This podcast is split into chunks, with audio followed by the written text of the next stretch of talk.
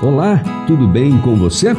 Muito bem, vamos estudar juntos os comentários de Ellen White sobre a lição da Escola Sabatina nesta quinta-feira, dia 28 de dezembro, com o tema Missão Concluída. E lemos: Cristo nos diz quando virá aquele dia. Ele não diz que todo mundo se converterá, mas que será pregado este evangelho do reino por todo mundo para testemunho a todas as nações. Então virá o fim. Mateus 24, 14. Levando o Evangelho ao mundo, está em nosso poder apressar a volta de nosso Senhor. Cristo virá nas nuvens e com grande glória. Uma multidão de anjos resplandecentes o acompanhará. Ele virá para ressuscitar os mortos e transformar os santos vivos de glória em glória virá honrar os que o amaram e guardaram seus mandamentos, e os levará para si. Não os esqueceu, nem esqueceu sua promessa. Mais um pouco e veremos o Rei em sua formosura. Mais um pouco e ele enxugará toda lágrima de nossos olhos. Um pouco mais e nos apresentará irrepreensíveis diante de sua glória. Judas, verso 24. A gloriosa cidade de Deus tem doze portas, engastadas com as mais deslumbrantes pérolas. Também tem doze fundamentos de várias cores. As ruas da cidade são de ouro puro. Nessa cidade está o trono de Deus, de onde procede um rio belo e puro, claro como o cristal. Sua cintilante pureza e beleza alegram a cidade de Deus. Os santos beberão livremente das águas curadoras do rio da vida. Todos os semblantes refletirão a imagem de seu Redentor. Não haverá, então, fisionomias ansiosas e atribuladas, mas todos resplandecerão e sorrirão com imaculada pureza.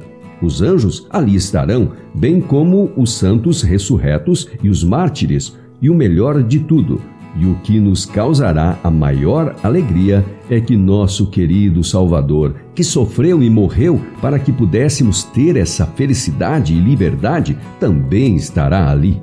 Seu rosto glorioso brilhará mais que o sol iluminará a bela cidade, refletindo glória ao redor. Na cidade de Deus não haverá noite. Apocalipse 21, 25. Ninguém necessitará nem desejará repouso Ninguém ficará cansado de fazer a vontade de Deus, nem de oferecer louvor ao seu nome. Sempre sentiremos o frescor da manhã, que nunca terá fim. A luz solar será substituída por um brilho que não é ofuscante, mas que ultrapassa incomparavelmente o fulgor do sol ao meio-dia. A glória de Deus e do Cordeiro inunda a santa cidade com uma luz que nunca se enfraquece. Os remidos andam na glória de um dia perpétuo, independentemente do sol. Em Apocalipse 21, 22, lemos: Não vi nenhum santuário na cidade, porque o seu santuário é o Senhor. O povo de Deus tem o privilégio de manter comunhão direta com o Pai e o Filho como diz 1 Coríntios 13, 12. Agora vemos como num espelho, de forma obscura. Contemplamos a imagem de Deus refletida como que em espelho nas obras da natureza e em sua maneira de lidar com os seres humanos. Mas então o veremos face a face, sem que nada atrapalhe nossa visão. Estaremos em Sua presença e contemplaremos a glória de seu rosto.